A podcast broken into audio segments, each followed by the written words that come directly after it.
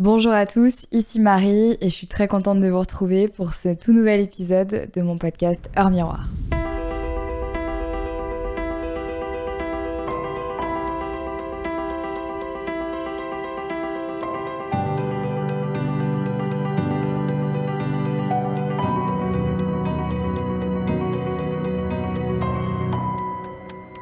L'épisode du jour va parler de la peur de l'échec, comment se relever quand on a échoué et qu'est-ce que c'est vraiment que la peur de l'échec. Parce que tout le monde pense que l'échec, il est uniquement et intrinsèquement lié à nos projets euh, de travail, alors qu'en fait, en réalité, la peur de l'échec, elle est là au quotidien. Et moi, c'est quelque chose que j'ai toujours très très fortement ressenti de ma plus tendre enfance jusqu'à ce que je rentre en fait dans l'âge adulte et dans la vie active. Je vais essayer de structurer cet épisode pour que vraiment vous puissiez suivre le flot de ma pensée, en espérant que j'y arrive. Parce que une de mes capacités euh, surhumaines, c'est de digresser. Voilà, je tenais quand même à le préciser.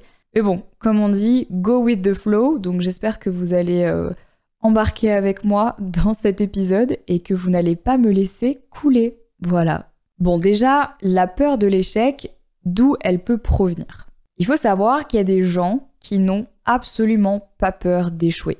Mais bon, je suppose que si vous êtes en train d'écouter ou de regarder cet épisode, c'est que vous vous sentez un tout petit peu concerné par la situation où vous n'êtes pas hyper serein si vous n'arrivez pas à faire un truc. Et je vous comprends parce que perso, je suis dans ce cas de figure-là. Mais très bizarrement, ma peur de l'échec n'est pas à la même intensité en fonction euh, des sujets, et je vais vous en parler. Comme je le disais tout à l'heure, il y a différentes peurs de l'échec. Il y a celle qu'on connaît le plus qui est la peur de l'échec professionnel. En fait, euh, cette impression que dans notre travail ou dans nos projets pro, bah, ça fonctionne pas. Cette peur intrinsèque de se dire que, bah, en fait, on n'est pas assez bon, on va se faire virer, euh, on mérite pas cette augmentation. Euh, c'est, je pense, la peur qui nous régit le plus parce que Aujourd'hui, on a constamment la sensation de devoir des choses euh, à notre patron, euh, moi en l'occurrence à moi-même, mais ça c'est un autre sujet. Et la peur de l'échec dans le travail, elle est euh, aussi régie par la pression qu'on nous met. En fait, surtout, je ne sais pas si vous avez suivi cette dernière trend avec les fameuses girl boss, le fait que les femmes sont capables de tout, qu'on nous en demande toujours plus, euh, qu'en fait euh, on est censé être girl boss ou rien du tout. Ça met en fait des attentes tellement hautes que forcément euh, on a énormément de chances de se casser la gueule. Sans compter bien sûr toutes les personnes qui vont avoir tendance à nous rabaisser, à nous faire sentir comme des moins que rien. Ensuite, il y a la peur de l'échec dans les projets familiaux. Par exemple, le fait euh, de se marier et puis finalement de divorcer, d'acheter une maison et de pas réussir à la rénover, d'avoir un projet de vie par exemple, de partir vivre à l'étranger et puis finalement ne pas avoir euh, le courage d'y aller. Ça, c'est des choses euh, qu'on met moins dans la case peur de l'échec parce qu'on se rend pas vraiment compte que c'est ça, alors qu'en fait, si, totalement. Ensuite, on a l'échec envers soi-même et celui-là, c'est le plus dur de tous. C'est par exemple euh, avoir peur de pas réussir à tenir ses engagements sportifs, en termes, je sais pas, de nutrition. La peur aussi de, bah, de se décevoir. Ça, c'est un mot qui est super fort et qui va être très important durant cet épisode, la déception. Je trouve que l'échec envers soi-même, c'est le plus difficile de tous parce que échouer, c'est faire très très mal à son ego. Et on sait que l'ego, c'est à la fois une chose positive, mais c'est aussi une chose qui parfois peut être hyper dévastatrice si on n'arrive pas à le dompter correctement. L'échec envers soi-même, c'est aussi le fait de se promettre des choses à tous les niveaux et de pas réussir à les tenir. En tout cas, d'avoir peur de pas les tenir. Et puis pour terminer, il y a la peur de l'échec dans les relations. Les relations amicales, les relations familiales et les relations amoureuses. Pourquoi est-ce que je vous cite tous ces exemples et tous ces niveaux? Parce que je veux bien que vous compreniez que la peur de l'échec, elle est vraiment pas uniquement liée au monde du travail, au monde professionnel, elle est vraiment dans le quotidien de chaque personne parce qu'on a tous peur à un moment donné bah, de ne pas réussir. Je dirais que ceux qui ont le moins peur d'échouer, c'est ceux qui ont déjà beaucoup échoué et qui se sont rendus compte que finalement, c'était pas si grave. Aujourd'hui, j'ai vraiment envie de partager avec vous mon ressenti et surtout mon expérience par rapport à la peur de l'échec. Comment est-ce que euh, je l'ai vécu? Comment est-ce que je l'ai dompté et comment est-ce que je vis avec aujourd'hui et je m'en sers pour me pousser au quotidien, même si c'est pas toujours facile.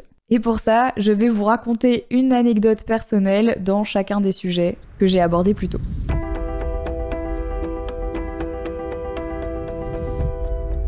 Et on va commencer par la peur de l'échec dans le milieu professionnel. À ce niveau-là, mon expérience, elle est un petit peu biaisée, mais je vais vous expliquer pourquoi. J'ai eu une chance incroyable, c'est que sur euh, les débuts de ma carrière, tout s'est toujours très très bien passé. Mes vidéos ont commencé à bien fonctionner assez rapidement. Euh, je me suis fait un nom, une notoriété. Tout s'est plutôt bien passé et à chaque fois que je lançais des projets, tout prenait assez bien et ça, bon, j'en suis encore euh, très reconnaissante aujourd'hui, mais je veux dire, ça a toujours été facile entre guillemets pour moi, non sans travail, mais quand même, j'ai très peu eu affaire à la notion de l'échec euh, dans ma vie professionnelle. Alors avant ça, bien sûr, je l'ai connu à l'école parce que on peut aussi ressentir cette notion à l'école quand effectivement bah on n'a pas des bonnes notes, finalement on se rend compte qu'on n'arrive pas à choisir la voie euh, qui nous intéresse. Par exemple, je me rappelle qu'à l'époque, quand j'étais au lycée, j'avais des idées très arrêtées sur ce que j'avais envie de faire dans le futur. Et en fait, je me suis très vite rendu compte que mes notes en certaines matières ben, n'allaient pas faire la blague et que j'allais pas pouvoir continuer dans la voie qui m'intéressait. Et c'est la première fois que j'ai vraiment eu affaire à cette notion d'échec. Cette sensation de se dire merde, en fait là, euh, je viens de griller mes chances de faire quelque chose qui me plaisait vraiment. Et puis à ce moment-là, il y a aussi euh, toute la peur de devoir l'annoncer à ses parents qui, eux, derrière, vont en rajouter une couche bien épaisse histoire de bien remuer le couteau dans la plaie. Ce qui te fait généralement te sentir encore plus mal et c'est forcément plus difficile de s'en relever juste après. Ça, c'était ma première notion de l'échec dans ma vie. Dans le milieu professionnel, j'ai eu un petit peu plus de chance quand même. Mes vidéos ont marché assez rapidement, j'ai réussi à me faire une notoriété, euh, j'ai pu travailler avec des super marques assez rapidement et finalement à très vite vivre euh, de ma passion qui était et qui est toujours mon boulot, c'est quelque chose que j'adore. Donc cette notion d'échec, je l'ai pas forcément ressentie dans un premier temps jusqu'à ce que, il y a trois ans, certains d'entre vous étaient peut-être déjà là, j'ai lancé ma boutique en ligne de slow fashion qui s'appelle Honest Mind. L'idée derrière ce projet, c'était de proposer des vêtements issus de la slow fashion, donc c'est-à-dire avec des matériaux plus responsables que ce que l'on peut trouver euh, je sais pas, dans les magasins de fast fashion, de faire travailler des gens qui étaient payés correctement, etc., etc., et de prendre un peu le contre-pied de tout ce qu'on voyait dans des magasins comme Primark, H&M, etc. Un petit peu pour suivre la même lignée que mon projet Lisen Clouds, mais cette fois-ci pour les vêtements. Sauf que malheureusement, je suis allée un petit peu trop tête baissée dans ce projet et j'ai de une pas fait d'études de marché, de deux, j'ai un petit peu surestimé ma capacité à euh, gérer une crise. De deux, j'ai un petit peu surestimé, je pense, euh, l'engouement que ma communauté allait avoir autour du projet. Et ça, c'est une grosse erreur de ma part, mais ça arrive. Sans rentrer dans les détails, parce que cette histoire date il y a déjà trois ans, le projet s'est cassé la gueule.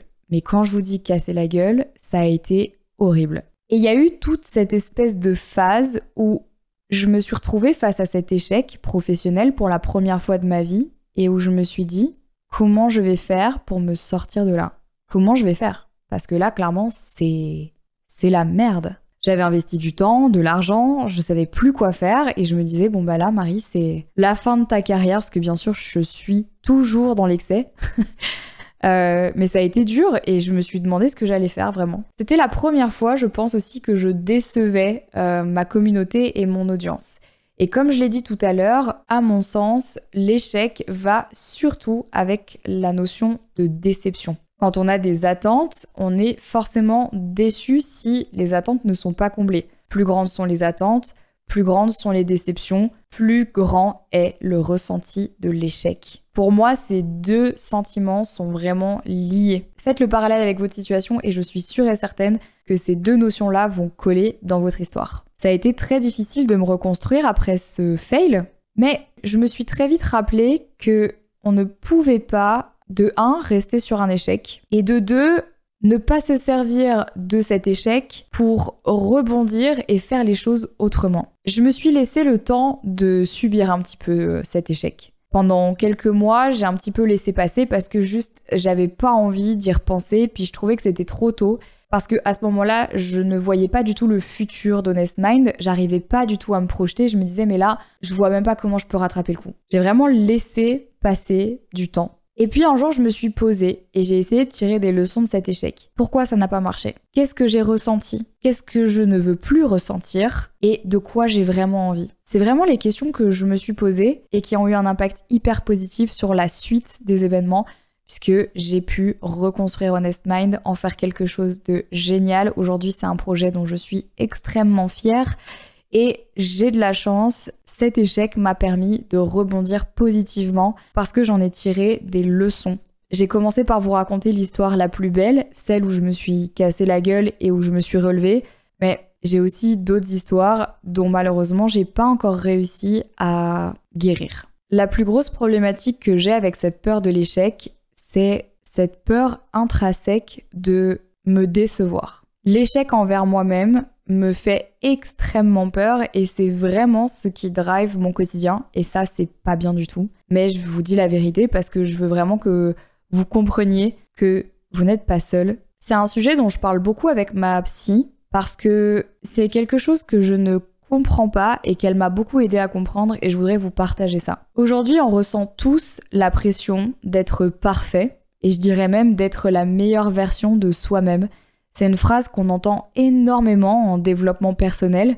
Le dicton voudrait qu'on ne vous demande pas d'être parfait, mais à minima d'être la meilleure version de vous-même. Mais déjà ça, je trouve que c'est beaucoup demandé. Parce que c'est pas à la portée de tous. Que ce soit psychologiquement ou physiquement, c'est pas toujours possible. Et on nous met cette injonction dans la tête qu'il faut impérativement essayer d'être au moins la meilleure version de nous-mêmes. Mais cette pression, elle est tellement grande et les attentes sont aussi tellement grandes qu'on vit constamment dans la peur de ne pas réussir. Et donc, on vit constamment dans cette peur de l'échec. Avec les réseaux, on peut souvent se sentir un peu découragé quand il s'agit de tester des nouvelles choses, d'essayer, d'apprendre, parce qu'on a toujours tendance à se comparer avec les meilleurs de leur catégorie. En gros, ce que j'essaye de vous faire comprendre, c'est que si vous avez envie de jouer du piano, ne vous comparez pas avec Mozart. C'est bien facile de vous dire de pas le faire parce que, en fait, vous allez quand même le faire. Si vous avez envie de vous lancer dans le rugby, ne vous comparez pas avec Antoine Dupont. Ça n'a pas de sens. Et c'est parce que vous vous comparez avec les meilleurs de chacune des catégories des choses que vous avez envie d'essayer que vous n'essayez pas parce qu'en fait vous vous dites, ben, à quoi bon? Puisque de toute façon, je ne pourrai jamais être aussi bon que lui.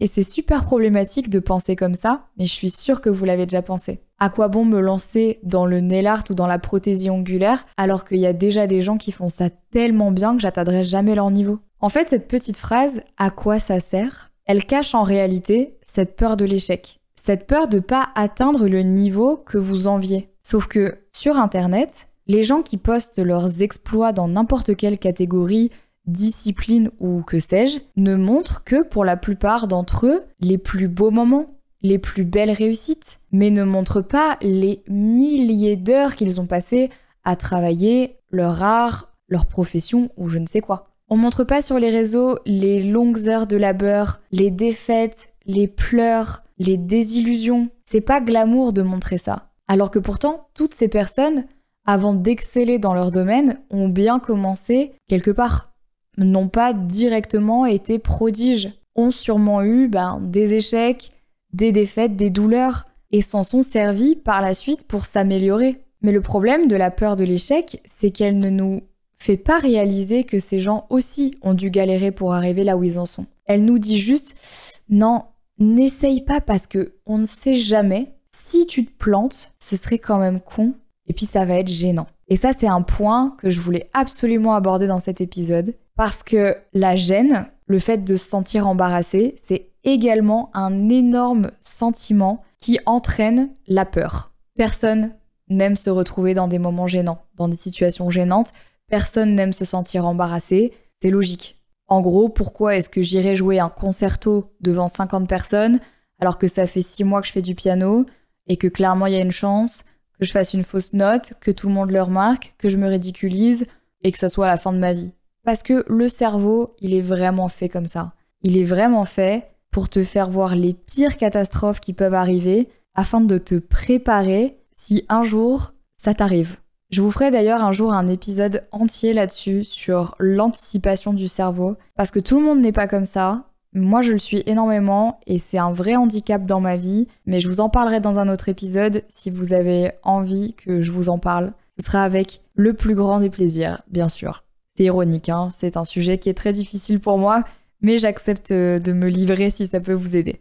Ce qu'il faut se dire, c'est que c'est pas parce qu'il y a des gens qui sont hyper bons dans leur domaine que ça nous interdit d'essayer. On a tout à fait le droit d'être euh, débutant. On a tout à fait le droit d'être moyen, d'avoir un petit niveau. Qu'est-ce qui nous oblige à avoir un niveau professionnel dans chaque domaine et dans chaque compétence ou dans chaque chose qu'on a envie d'entreprendre, à part nous-mêmes Ça revient à ce que je disais tout à l'heure. Pour éviter d'avoir cette peur de l'échec, il faut surtout essayer de rationaliser les attentes qu'on a envers nous-mêmes. Si tes attentes, elles sont honnêtes, t'as aucune raison d'avoir peur de l'échec. C'est quand tu mets les attentes à la hauteur de ce que tu crois que les gens attendent de toi, que là tu te dis, oups, est-ce que je suis vraiment capable? Ah, je suis pas sûre. Bon, bah je vais peut-être pas essayer alors. Je sais pas si cette réflexion vous parle. Moi, en tout cas, j'ai retourné le truc dans tous les sens. Et c'est vraiment là que je me suis aperçu que le problème venait surtout de cette fausse croyance que les gens attendaient énormément de moi. Beaucoup plus que ce que moi j'attends de moi à la base. Ça m'est arrivé notamment par rapport à mon physique. Pour ceux qui me suivent depuis longtemps, vous savez que j'ai souffert et je souffre encore aujourd'hui de TCA, des troubles du comportement alimentaire. Ces troubles du comportement alimentaire ont été déclenchés parce que j'avais la fausse croyance que les gens attendaient de moi un physique parfait. À cette époque, j'allais justement rentrer dans l'émission Danse avec les stars et je savais que des millions de téléspectateurs allaient me regarder à la télévision et j'étais tétanisée à l'idée de me dire que si je n'étais pas à minima parfaite, j'allais décevoir les gens et j'allais donc être embarrassée de mon physique et que j'allais juste me sentir mal parce que je n'allais pas correspondre aux attentes que les gens avaient potentiellement de moi ce qui en soi était complètement faux. Avec du recul, je me suis rendu compte que cette peur existait parce qu'on me l'avait mis dans la tête d'une manière ou d'une autre via les réseaux sociaux et via aussi des fausses croyances que j'avais, tout simplement. Et via ce que les gens avaient déjà dit de moi dans le passé. Tout ça, c'est souvent déclenché par quelque chose qu'on nous a dit, quelque chose qu'on a vu, quelque chose qu'on a cru. Parce que je suis pas persuadée qu'un être humain normalement constitué est intrinsèquement une peur de l'échec qui lui vient de nulle part. Pour moi, elle est forcément enfouie quelque part parce que un jour on a entendu, un jour on a vu, un jour on nous a dit. Et ça c'est pour tous les problèmes de cette planète. Mais pour la peur de l'échec, je crois que ça vient des attentes que la société et que les gens autour de nous ont pour nous. Et ce qui me dérange, c'est que j'ai l'impression qu'avec les années, les attentes sont de plus en plus hautes des attentes sur notre physique, sur notre salaire, sur notre condition maritale ou pas, sur notre vie familiale, sur notre intelligence, sur nos capacités. Il y a de moins en moins de tolérance, à mon sens, dans la société pour les gens qui sont débutants, pour les gens qui ont un niveau ok mais pas ouf. On nous demande constamment d'être dans l'excellence. C'est normal d'avoir peur de foirer c'est totalement humain. En fait, on se protège tout simplement de ce qui pourrait arriver si on foire. Donc si vous avez cette peur de l'échec, ne paniquez pas, sachez que c'est normal. Et ça vient pas de vous, ça vient en fait d'un tout. Donc ne vous sentez absolument pas coupable d'avoir cette peur-là. Une fois que vous avez pris conscience que cette peur, elle ne vient pas que de vous, maintenant que vous avez cette clé-là, il va falloir s'en servir pour justement passer au-dessus. J'aime pas forcément dire ça parce que je trouve que c'est un peu facile de dire ça et pas forcément facile à faire. Mais se servir de cet outil et de cette connaissance pour se dire, bon, comment est-ce que je peux mettre cette peur à mon avantage pour essayer de la contourner et d'en faire quelque chose de, de mieux? Quand vous avez envie de vous lancer dans un projet professionnel, personnel, que vous avez envie d'essayer, euh, je reprends mon exemple de tout à l'heure, le piano, personne ne peut savoir si ça va marcher ou non. C'est-à-dire qu'aujourd'hui, on n'a pas une boule de cristal pour savoir si oui ou non ce que vous allez entreprendre va fonctionner. Comme on ne peut pas savoir, ça sert à rien d'anticiper, parce que de toute façon ça ne va rien changer. Pour ne pas être déçu et engendrer cette peur de l'échec, il faut le faire parce qu'on aime vraiment ça. C'est comme je vous disais tout à l'heure, je suis vraiment sûre que si on se lance dans un projet par passion, parce qu'on l'aime, parce qu'on prend du plaisir, alors en fait, il n'y a pas d'attente, puisque vous êtes en train de faire quelque chose qui vous plaît, à vous, pas aux autres. Donc où sont les attentes? Et forcément, qui dit moins d'attente dit moins de déception, voire pas du tout, puisqu'en fait, c'est quelque chose que vous aimez faire. Donc s'il n'y a pas d'attente, il n'y a pas de déception, et s'il n'y a pas de déception, il n'y a pas forcément de peur de l'échec. Alors, c'est un petit peu schématisé, j'aimerais que ça soit aussi simple que ça, mais je pense que vous avez compris l'idée que on peut pas être déçu de quelque chose qui nous plaît. Si vous aimez faire du piano et que c'est quelque chose qui vous anime au quotidien, vous pouvez pas être déçu. Vous serez déçu si vous attendez de vous-même de savoir jouer du bac au bout d'une semaine de piano. Mais si vous apprivoisez le fait que c'est un plaisir pour vous d'apprendre et de vous lancer dans quelque chose de nouveau, alors chaque nouvelle victoire sera juste un pas de plus vers quelque chose de positif et vers peut-être l'envie de vous lancer dans de nouveaux projets parce que vous allez vous rendre compte qu'il n'y a rien d'effrayant à tester des choses. Le but, c'est de ne pas se mettre des attentes irréalisables et c'est de surtout faire les choses pour soi et pas de les faire pour les autres. Je voulais aussi vous parler de cette peur de l'échec dans les relations. J'entends plein de gens autour de moi me dire j'ai pas envie de me lancer dans cette relation avec ce mec parce que de toute façon, ben, ça va finir comme toutes les autres relations et j'ai pas envie. À quoi bon aller à cette énième date alors que je sais pertinemment que ça va mener nulle part? Et puis il y a aussi ces gens qui me disent euh, je me sens hyper bien avec cette personne mais je sais pas, j'ai l'impression qu'en fait il va me quitter ou alors euh, j'ai fait tout ce que j'ai pu pour garder cette amie mais finalement elle est partie. C'est quelque chose que j'ai personnellement vécu, surtout en amitié. J'ai pas eu des relations très faciles en amitié, et à chaque fois ça s'est toujours soldé d'un échec, et d'un échec cuisant. L'échec qui te fait revoir clairement toute ta personne en te demandant si tu es le problème, tu as un problème, ou que t'es juste pas fait pour avoir des amis. Parce que je vous jure que ce que j'ai vécu en amitié, je le souhaite à personne. Mais ça fera peut-être l'objet d'un autre épisode. Quand je vous dis que j'ai plein de choses à vous dire, c'est pas des blagues. Et c'est pour ça que je vous disais que j'ai encore du mal avec euh, toute cette notion de peur de l'échec, et notamment dans certains sujets. Sur le sujet de l'amitié, j'ai énormément de mal à accorder ma confiance et à parler à des gens, à accepter de faire des nouvelles rencontres, parce que je suis dans cette peur constante que ça soit un fiasco et que ça me brise une énième fois. Pourquoi? Parce que j'ai peur d'être déçue. Et pourquoi? Parce que forcément, j'ai des attentes. Et ces attentes, elles ont été créées parce que justement, j'ai déjà été déçue, donc mes attentes ont changé, elles sont devenues plus hautes. Parce que je me dis que si mes attentes sont plus hautes, alors j'aurai moins de chances de souffrir, parce que j'aurais fait une sélection avant des gens que j'ai envie de côtoyer ou pas. Vous voyez où je veux en venir Mais du coup, plus mes attentes sont hautes, plus je suis déçue quand je vois que ces attentes ne sont pas atteintes, plus la notion d'échec est violente et plus ça fait mal. Donc on est dans un espèce de serpent qui se mord la queue, un vrai Ouroboros qui casse la tête et qui me fait souffrir énormément en tout cas euh, en amitié. Aujourd'hui, j'ai pas encore réussi à sortir la tête de l'eau à ce niveau-là. C'est quelque chose sur lequel je travaille encore en essayant de me baser sur tout ce que je vous ai déjà expliqué, notamment avec les projets pro et surtout les attentes qu'on a envers soi-même.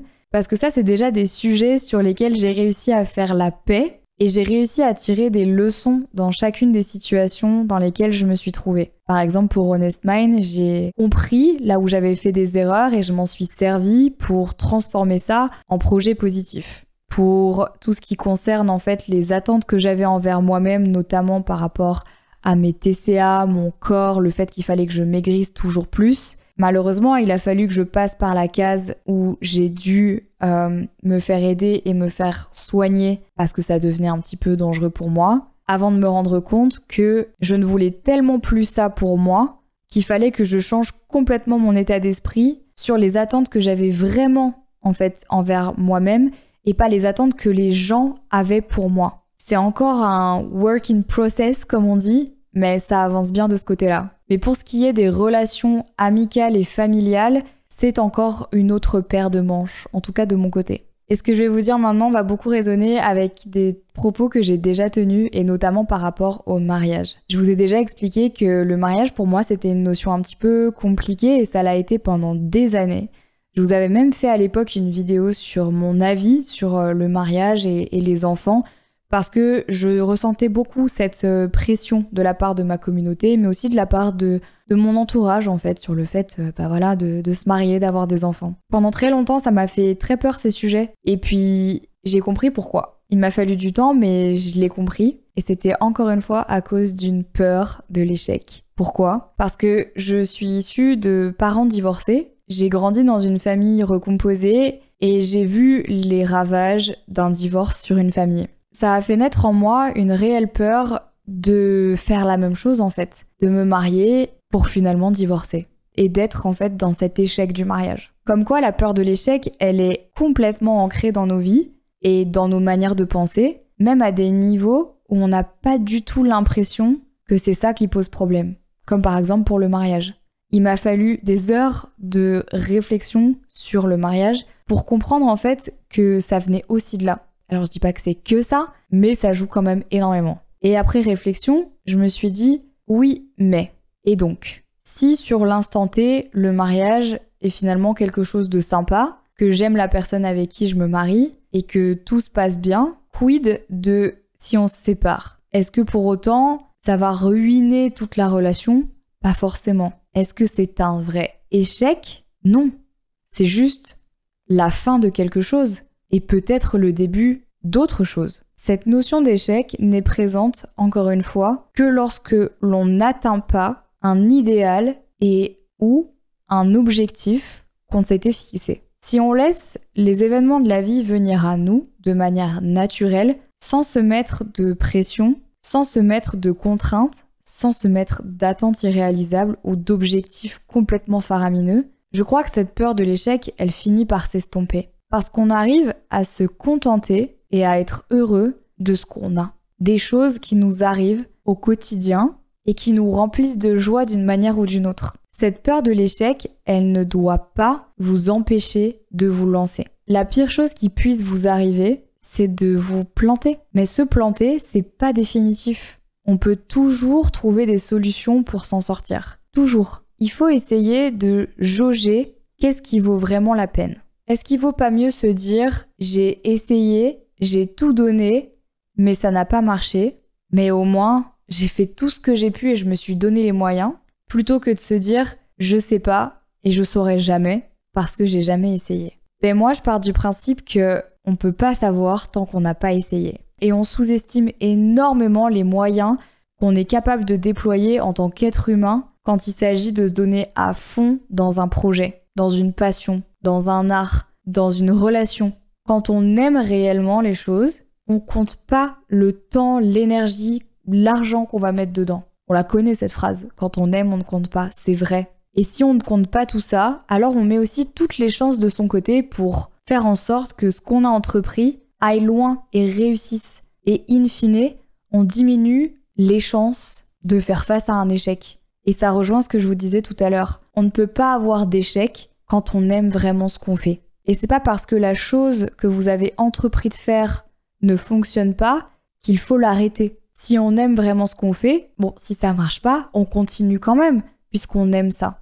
C'est, y a que vous, en fait, qui pouvez vous fixer vos propres limites. C'est sûr que si vous vous dites ah bah c'est bon au bout d'une semaine je suis pas back, bon ça donne clairement pas envie de continuer le piano. Mais peut-être que vous aimiez pas vraiment ça. Parce que quand on aime un truc, on persévère. Il y a aucune raison d'arrêter. Et donc s'il y a pas de raison d'arrêter, il n'y a pas forcément de raison d'échec. Comme je vous l'ai dit, je suis la reine des digressions et peut-être que vous vous êtes déjà perdu dix fois dans tout ce que j'ai dit, ou peut-être pas, et peut-être que c'était très clair. Mais je voulais vous partager toutes mes réflexions autour de la notion de la peur de l'échec et surtout ne pas laisser cette peur, même si elle est totalement valide et existante, nous paralyser et nous empêcher de se lancer. Parce que lancer des projets, c'est une des plus belles choses qui me soit arrivée dans ma vie. Me lancer sur YouTube, c'est ce qui aujourd'hui fait que j'ai un toit au-dessus de ma tête, que j'ai un boulot que j'adore, que j'ai rencontré des gens incroyables, c'est parce qu'un jour, j'ai décidé d'aller au-delà de ma peur. Je suis complètement sortie de ma zone de confort en me disant, et d'ailleurs c'était la toute première phrase de ma vidéo YouTube, je me lance et on verra bien ce que ça donne. C'est exactement ce que j'ai dit dans l'intro de ma toute première vidéo quand j'avais 16 ans. Mais si j'avais pas dépassé cette peur, j'en serais pas là aujourd'hui. Si j'avais pas dépassé la peur de l'échec pour Honest Mind, le projet aurait coulé. Et cette peur de l'échec, j'y ai fait face il y a pas très longtemps quand j'ai décidé de lancer ma gamme de skincare avec euh, ma boutique Leaves and Clouds, qui, à l'heure à laquelle sort ce podcast, est normalement déjà sorti. J'avais peur, et d'ailleurs, à l'heure à laquelle je vous parle, j'ai toujours peur que ça ne marche pas. Mais je ne pourrais pas savoir tant que je n'aurais pas essayé. Et j'aime tellement ce que je fais que je me dis, c'est trop bête de laisser cette peur gâcher des beaux projets gâcher des belles relations, des belles amitiés. Si vous avez peur d'aller à ce date avec ce gars que vous avez rencontré sur une appli de rencontre, parce que vous avez peur que ça ne mène à rien, essayez quand même. Qu'est-ce que ça coûte? En soi, qui ne tente rien n'a rien. C'est réellement la phrase qu'il faut retenir. On peut pas savoir tant qu'on n'a pas essayé. Et pour le même prix, ce sera une de vos plus belles réussites. Et si échec il y a, on peut toujours se servir de toutes les leçons qu'on va apprendre pour se relever et créer autre chose à côté, en tirer des leçons. C'est très facile de dire ça comme ça, mais dans les faits, c'est ce qui se passe vraiment. Et je vais vous le dire, des échecs dans la vie, vous en avez déjà eu, peut-être que vous en vivez en ce moment, mais croyez-moi que vous en aurez encore. Ça fait partie de la vie. L'échec est plus ou moins grand en fonction de ce qu'on y met comme affect et comme attente, comme je le disais tout à l'heure, mais ça fait partie de, nous, de, l'être humain, de la vie, de la société, c'est aussi valable qu'une réussite. On y met juste une connotation négative parce qu'on a l'impression qu'on a échoué. Mais en fait, si on prend la chose à l'envers, peut-être qu'un échec en soi, c'est aussi une réussite. Parce que ça peut nous faire parfois prendre conscience que, je sais pas, ce projet n'était pas le bon, cette personne n'était pas la bonne, et c'est une réussite de se rendre compte de ça. Parce qu'il y a des gens qui ne vont jamais se lancer par peur pendant toute leur vie, et qui n'auront donc jamais conscience de toutes les choses qu'ils ne veulent peut-être pas, parce qu'ils n'y auront jamais fait face. Donc si on part du principe qu'un échec peut être une réussite, ou est une réussite, alors il n'y a pas de problème, parce que personne n'a peur de la réussite. Enfin, ça pourrait carrément être un sujet de podcast, mais vous voyez ce que je veux dire. Pour conclure cet épisode, faites confiance en votre instinct. Si quelque chose ou quelqu'un vous anime réellement, lancez-vous. Vous allez peut-être avoir des magnifiques surprises et vous rendre compte que cette peur n'existe pas réellement en fait. Faites le point sur ce qui vous fait réellement peur. Posez des mots sur pourquoi est-ce que vous lancez pas ces projets. Parce que la peur, c'est un très grand mot pour cacher finalement plein d'autres petits sentiments qui, pris un par un, peuvent être réglés. On dit toujours qu'on ne peut pas régler la peur, mais parce qu'en fait, c'est beaucoup trop vaste. Si vous arrivez à déterminer toutes ces petites choses qui vous ennuient et qui vous dérangent, mis bout à bout, vous allez vous rendre compte que ça va bien se passer. Je sais pas si on a fait le tour de la question. Je pense que ça serait intéressant de refaire le même épisode peut-être euh, dans un an ou dans deux ans pour voir un petit peu comment ma pensée s'est déroulée sur ce sujet. Et en vrai, c'est intéressant en fait de laisser le temps passer entre chaque sujet parce que j'ai l'impression que c'est un éternel renouvellement et on a toujours des visions différentes à mesure qu'on évolue, qu'on a de nouvelles expériences et qu'on grandit. Et, euh, et je pense que le point de vue que j'ai aujourd'hui sera sûrement pas le même dans deux ans. On verra. J'espère sincèrement que cet épisode aura pu ouvrir certaines portes pour vous et vous aura permis peut-être une réflexion différente face à la peur de l'échec. C'était mon premier épisode de podcast solo. J'espère vraiment que je suis pas partie en sucette pendant tout l'épisode et que c'était quand même un, minimum intéressant. J'ai choisi ce sujet pour commencer parce que je crois que c'est quelque chose qu'on a tous en nous. C'est quelque chose qui me fait beaucoup réfléchir et qui peut parfois me bloquer énormément. Et donc, je suis persuadée que ça vous arrive aussi. Merci à tous d'avoir écouté ce premier épisode de mon podcast Heure Miroir. J'espère qu'il aura pu vous aider. N'oubliez pas de vous abonner à ce podcast et à laisser un petit commentaire, ça fait toujours plaisir. Je vous embrasse, prenez soin de vous et on se retrouve mardi prochain à 6h06 pour un nouvel épisode d'Heure Miroir. Ciao